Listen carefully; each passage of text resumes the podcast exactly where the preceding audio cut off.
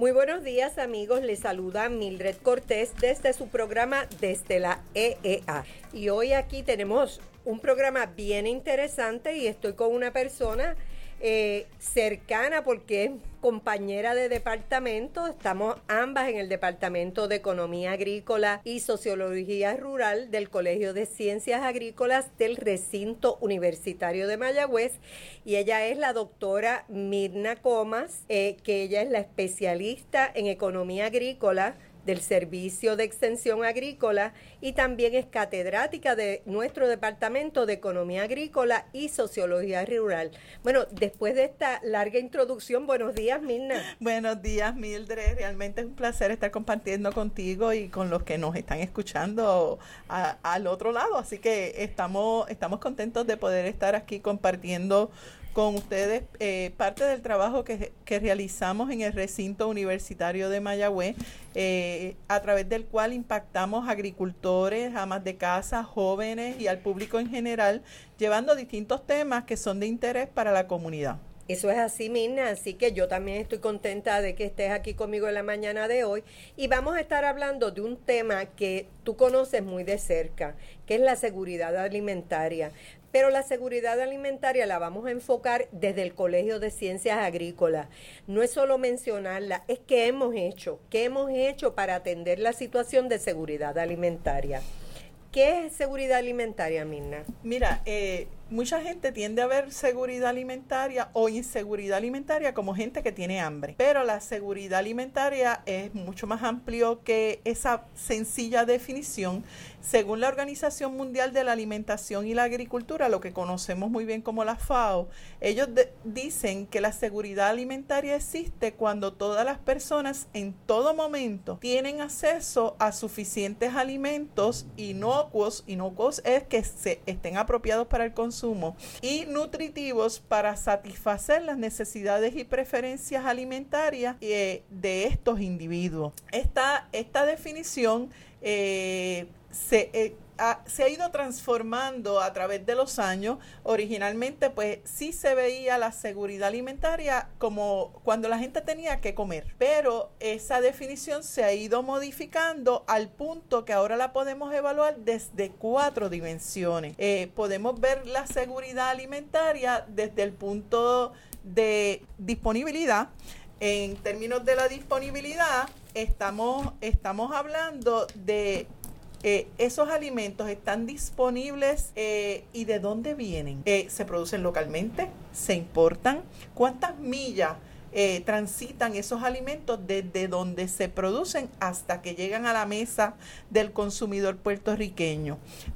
O al consumidor del país que corresponda. Tenemos la accesibilidad que tiene que ver con el dinero que tienen las personas para adquirir los alimentos. Pueden estar disponibles los alimentos, pero las personas tienen suficiente dinero para adquirir esos alimentos eh, o esas personas dependen de ayudas del gobierno para tener acceso a los alimentos. ¿Y esas ayudas son suficientes para tener los alimentos que necesitan? Eso es así y eso nos lleva a la tercera dimensión que es adecuacidad. Eh, el dinero que yo tengo y los alimentos que están disponibles realmente son nutritivos realmente vienen a satisfacer esa necesidad nutricional que tienen los individuos. Eh, y está la cuarta dimensión que tiene que ver con la estabilidad de los sistemas de producción y distribución y esta evalúa qué factores de riesgo pueden afectar la producción de los alimentos y su distribución. En el caso de la producción, pues muchos tendemos a pensar qué plagas pueden afectar la producción.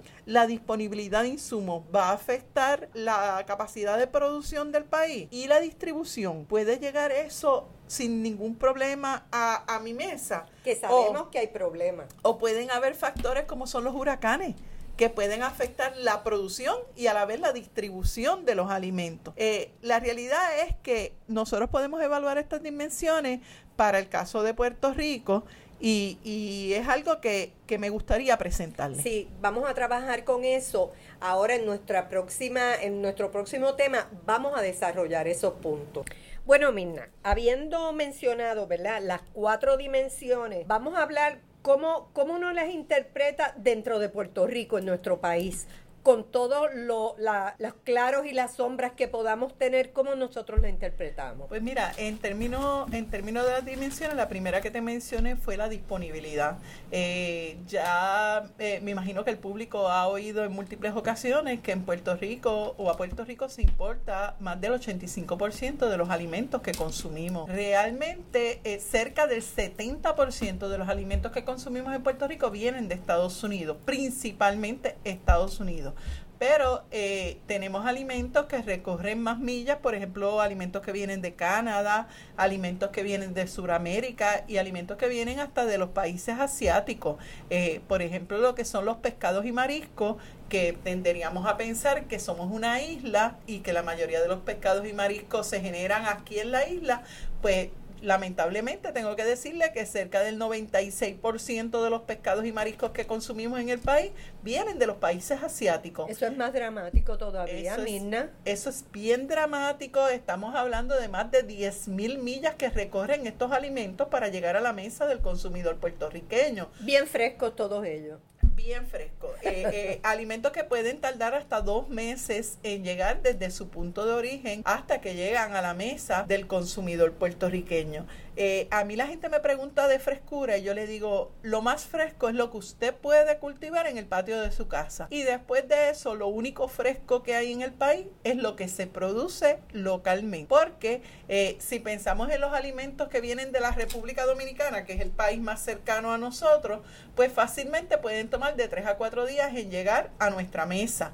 Si hablamos de los alimentos que vienen de Estados Unidos, podríamos estar hablando de unos ocho días en transporte, porque no necesariamente se producen en el puerto de Jacksonville. Posiblemente esos alimentos se producen en California. Tienen que cruzar todo Estados Unidos, llegar al puerto de Jacksonville y ahora hay unos viajes que pueden tardar tres días y medio, cuatro días en llegar a Puerto Rico. Pues estamos hablando de, de aproximadamente ocho días que van a tardar esos alimentos en llegar desde donde se producen hasta que llegan a nuestra mesa. Y entonces eso es desde la perspectiva de disponibilidad. Cuando nos vamos a evaluar accesibilidad, ahí nosotros encontramos que cerca del 40% de la población de Puerto Rico depende del programa de asistencia nutricional que administra el Departamento de la Familia. Y que llamamos el PAN. Que llamamos el PAN que entonces es el dinero que tienen las personas para adquirir alimentos, pero dentro de ese dinero que tienen estas personas para adquirir alimentos, si nos ponemos a evaluar que estas personas reciben en promedio, en promedio unos 110 dólares mensuales por persona, entonces tenemos que preguntarnos si 110 dólares al mes es suficiente para adquirir alimentos nutritivos. Y sabemos que no lo es. Lo sabemos que no es, lo es y muchas veces vamos al supermercado y vemos estos carritos llenos de compra y decimos, mira para allá, la gente que tiene el pan, pues eh, mira todo lo que compra. Pero si vemos el contenido de lo que hay dentro del carrito, vamos a ver montones de comida chatarra. Que entonces ahí nos vamos a la tercera dimensión. Esos alimentos que estamos adquiriendo en el país realmente son adecuados, realmente son nutritivos. Ese es un punto bien importante. Eso es un punto bien retante. Nosotros tenemos una población con una prevalencia de obesidad, con una, unas condiciones de diabetes, de hipertensión, de, de condiciones cardíacas, de problemas gastrointestinales, que son condiciones que pueden estar relacionadas con una mala alimentación. Y nos deberíamos estar preguntando, ¿realmente esta es la causa para que tengamos estos problemas de salud en el país? Pues sí, tenemos compañeras como la doctora Wina Rivera, que es profesora en, en el recinto de ciencias médicas de, eh, la Universidad de Puerto Rico, que ha estado evaluando lo que es la prevalencia y su relación con la mala alimentación. Y, y, y personas como Wina también han estado evaluando lo que es la seguridad alimentaria a nivel del hogar donde ella, ella ha podido entrevistar personas que se del programa de asistencia nutricional y las limitaciones que han tenido para poder adquirir alimentos realmente nutritivos. Y entonces tenemos la cuarta dimensión, que es la que tiene que ver con la estabilidad de los sistemas de producción y distribución. Esta es la que se relaciona con aquellos factores de riesgo que pueden afectar la producción agrícola local e internacional, porque tenemos una cadena de suministros internacional y la distribución de los alimentos. Y hemos tenido experiencias desastrosas como el huracán George, mucho más desastrosas como el huracán María, donde se evidenció la vulnerabilidad del sistema alimentario de Puerto Rico. Eh, y donde, se, donde lamentablemente tuvimos que ver que hay personas que piensan, no, porque aunque en Puerto Rico no se produce comida, pues nos puede llegar comida de Estados Unidos y no tenemos problema de inseguridad alimentaria. Pero tras el paso de estos dos huracanes vimos cómo el transporte marítimo se vio afectado y cómo se puso en riesgo el que llegara comida a Puerto Rico. Exactamente, Mirna, lo que pasó con María, que los puertos fueron bloqueados no porque el alimento no estuviera al otro lado, sino porque habían unas prioridades de salvar vidas y FEMA bloqueó los puertos y no podía entrar alimento a Puerto Rico. Sí, mira, FEMA, FEMA viene a decir, óyeme, eh, dentro de las prioridades que debe entrar a Puerto Rico está el agua, están los medicamentos, está lo, lo, lo que son los equipos para restaurar el sistema eléctrico que estaba afectando el servicio también. Eh, eh, o sea, sabemos que había esas prioridades, pero la comida también para una isla como Puerto Rico también era prioridad. que no tenemos unos inventarios grandes de alimentos en nuestros almacenes ni puntos de venta. Eso es así, eso es así. Eh, uno eh, hemos oído en los medios que los miembros de la cadena de suministro de alimentos han estado levantando la voz de que en Puerto Rico, eh, debido al impuesto al inventario, no se tiene una cantidad de alimentos en almacén significativa.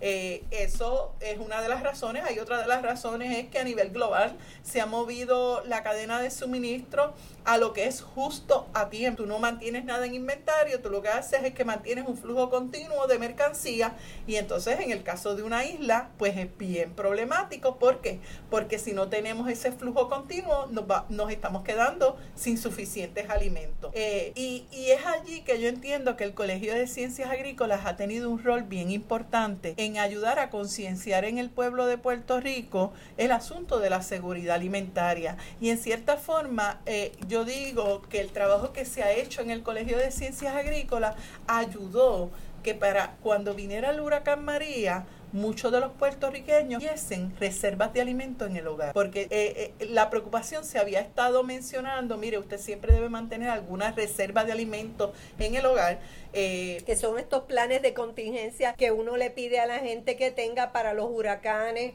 para un posible terremoto, que es importante tomarlo en consideración. Mirna, y te pregunto, mm, aquí en el Colegio de Ciencias Agrícolas nosotros hacemos programas, lo presentamos, vamos a las casas, vamos a los grupos, vamos a las comunidades, vamos a los foros profesionales, pero ¿qué más se ha hecho como para tener eso plasmado y que siga moviéndose aun cuando nosotros no estemos. Eso mira, en esa dirección, eh, el Colegio de Ciencias Agrícolas, tanto la Estación Experimental Agrícola, el Servicio de Extensión Agrícola y en la Facultad de Ciencias Agrícolas como parte de la educación formal, la razón de ser de nosotros es ayudar al pueblo de Puerto Rico a que tenga mayor seguridad alimentaria.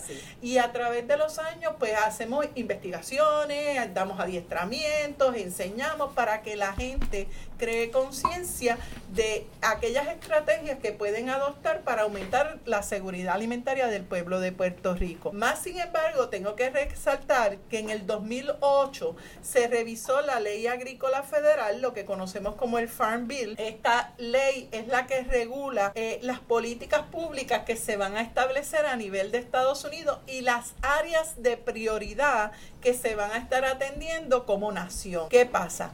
Que en esa revisión de la ley del 2008 se establecieron cinco áreas de prioridad. Estas son seguridad alimentaria, inocuidad de alimentos, obesidad en niños, eh, fuentes alternas de energía y se me escapa, se me escapa ahora de momento una, ah, cambio climático. Estas son las cinco áreas que debía atender el Departamento de Agricultura dentro de la política pública que iban a establecer. Nosotros el Colegio de Ciencias Agrícolas, específicamente la Estación Experimental Agrícola y el Servicio de Extensión agrícola, recibimos fondos del Departamento de Agricultura Federal y como parte de los fondos que recibimos, estamos llamados a también realizar actividades para promover esa política pública. Entonces, es allí que en el 2010 se establece por la administración las cinco iniciativas nacionales que se establecen en el Farm Bill del 2000, 2008, son las cinco iniciativas que vamos a trabajar como institución. Es entonces que me nombran a mí a, a, coordinar la Iniciativa Nacional de Seguridad Alimentaria para Puerto Rico. Entonces, de inmediato, cuando se me asigna esa tarea, eh, me doy cuenta que hace falta material educativo que pueda servir para llevar el mensaje. Y lo primero que dijimos, bueno, vamos a preparar unas guías curriculares donde el, personal del Servicio de Extensión Agrícola y del Colegio de Ciencias Agrícolas puedan utilizar este material educativo para enseñarle a la gente qué es la seguridad alimentaria, cómo se evalúa la seguridad alimentaria qué estrategias podemos utilizar para aumentar la seguridad alimentaria como país. Y entonces, en vez de preparar una guía curricular, preparamos dos. Preparamos una dirigida a los agricultores que en términos de fincas comerciales son los que más pueden aportar a la disponibilidad de alimentos en el país. Hicimos otra dirigida a las amas de casa porque son las que finalmente preparan el alimento para que en nuestras casas nosotros consumamos. Y pueden ser amas de casa o pueden ser amos de casa. Sí, Mina, y ahí déjame interrumpir y volver un poquito atrás. Y es que recuerden amigos que el programa, el servicio de extensión agrícola atiende diferentes áreas. Y si quieres dar un repasito de cuáles son los cuatro programas del Servicio de Extensión Agrícola, por lo que se preparó una para los agricultores, una para las amas de casa, porque tiene una razón de ser. Eso es así. Eh, dentro del Servicio de Extensión Agrícola, nuestra misión es lograr que nuestra población adopte estrategias que ayuden al desarrollo socioeconómico del país. Y esto lo hace a través de cuatro áreas. Está el programa de Agricultura, Mercadeo y Recursos Naturales, que es un programa que trabajamos directamente con los agricultores del país, eh, donde le llevamos las nuevas tecnologías desarrolladas por la Estación Experimental Agrícola y por otros centros de investigación donde le damos unas recomendaciones para que ellos sean más eficientes en términos de producto. Tenemos el programa de de Ciencia de la Familia y el Consumidor. Este es el programa que está dirigido a las amas de casa, donde buscamos que esa ama de casa administre eficientemente el hogar diferentes áreas. Está desde el cuidado de niños, la gerontología, factores nutricionales, factores de salud y otros factores. Es, bien amplio el programa de Ciencia de la Familia y el Consumidor. Tenemos el programa de Juventudes y Clubes 4H, que aunque hemos desarrollado dos guías curriculares, una dirigida a los agricultores y otra a las amas de casa.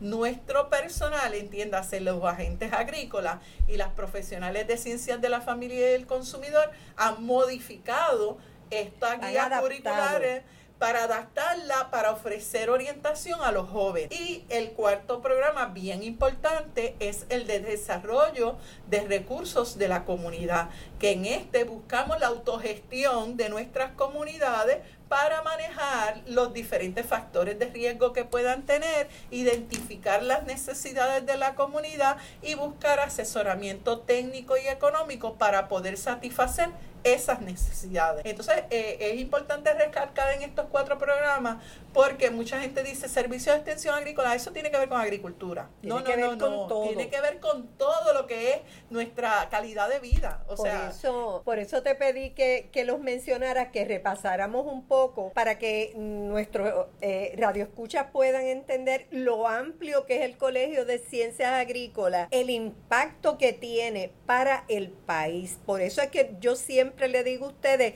defienda la universidad porque la universidad lo defiende usted. Usted no tiene que ir a la Universidad de Puerto Rico a estudiar para recibir los servicios que nosotros le podemos proveer. Así que, Mirna, dentro de estos cuatro programas, esos dos, eh, esas dos guías curriculares tienen mucha pertinencia porque los profesionales que trabajan ahí las van a adaptar de acuerdo a quien sea su clientela en ese momento. Eso es así. Y entonces eh, vemos cómo continuamente se impactan a los jóvenes. Eh, y entonces esto, estas guías han dado base a otras guías eh, que son también, están relacionadas con la seguridad alimentaria. Por ejemplo, la, la compañera Licedo Rodríguez. Licedo Ocasio. Licedo Ocasio, disculpa. Licedo Ocasio desarrolló una guía que tienen que ver con inocuidad de alimentos. Inocuidad de alimentos tiene que ver con el manejo apropiado de los alimentos para que lleguen a la mesa del consumidor en la forma más apropiada para, eh, eh, para su consumo, libre de plagas, libre de enfermedades, libre de factores patógenos que puedan afectar la salud. Y entonces eh, tenemos un programa dirigido a inocuidad de alimentos. inclusive, Mirna, para la preservación de esos alimentos. Eso es así, eso es así. Es un, otro programa que es bien. Entonces, ah, y que no solo sirve a las amas de casa. En el caso de este proyecto de inocuidad de alimentos, eh, impacta a las empresas de servicio de comida.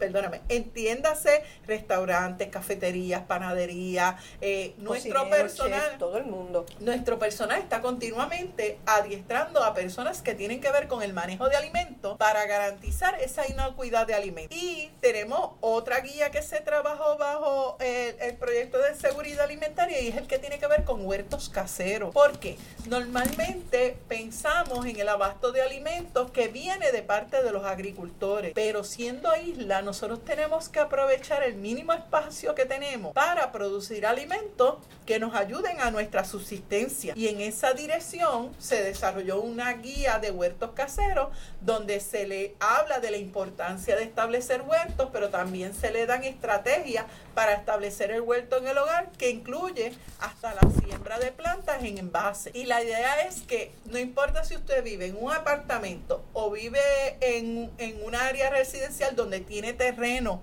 a la vuelta de su casa, usted sepa que usted puede producir parte de los alimentos que consume. Yo siempre uso un ejemplo de, de, tomate. Nosotros tenemos una empresa que es la principal productora de tomates en Puerto Rico, pero yo siempre digo, oye, si en cada hogar puertorriqueño, estamos hablando de 3.2 millones de habitantes, eh, sobre un millón de, de familias, si en cada hogar sembráramos una mata de tomate, tendríamos más de un millón de matas de tomate en la Y si esa mata de tomate es capaz de generarme el equivalente a dos dólares en tomate, estaríamos generando dos millones de dólares. Eso es así. Y en economía. Y en, economía. Economía con un producto nutritivo que nosotros mismos estamos produciendo. Y estamos contribuyendo a la seguridad alimentaria de nuestra familia. Eso es, eso es. Y entonces, eh, eh, de esta forma, nosotros preparamos el material educativo, eh, nuestro personal eh, tiene acceso a este material. Nosotros, el Servicio de Extensión Agrícola, tiene unas 60 oficinas distribuidas a través de toda la isla para atender los 78 municipios. O sea que usted, usted puede entrar a la página del Servicio de Extensión Agrícola. Hay un mapa interactivo donde se presentan dónde están ubicadas las oficinas, pero también se presenta esta oficina a qué municipios atiende. Y usted puede comunicarse con esas oficinas para conocer cuándo se van a estar dando adiestramientos de seguridad alimentaria, cuándo se van a estar dando adiestramientos de huertos, cuándo se van a dar adiestramientos de inocuidad de alimentos y participar de estos programas que son libres de costo eh, para la clientela que, que, que los recibe. En el caso de inocuidad de alimentos, hay un costo para cubrir los materiales que se tienen que entregar durante el adiestramiento, pero la mayoría de nuestros, de nuestros adiestramientos son totalmente gratuitos. Son totalmente gratuitos y los que tienen un costo es un costo mínimo. Que yo creo que después de aplicar eh, todo lo que tú aprendiste, la primera vez que lo haces recuperaste la inversión. Eso es así. Porque es tan valiosa la información que yo creo que si hay una inversión bien hecha, es participar de estas actividades. Mina, yo creo que, que hemos hablado un poco, has podido sintetizar eh, muy bien el asunto de la seguridad alimentaria para Puerto Rico y cuál es, ha sido nuestro rol. Es nuestro rol y lo va a seguir siendo para ustedes. Así que muchas gracias. Yo estoy segura que vamos a seguir hablando de temas relacionados con el sector agrícola de Puerto Rico, con la familia, con la economía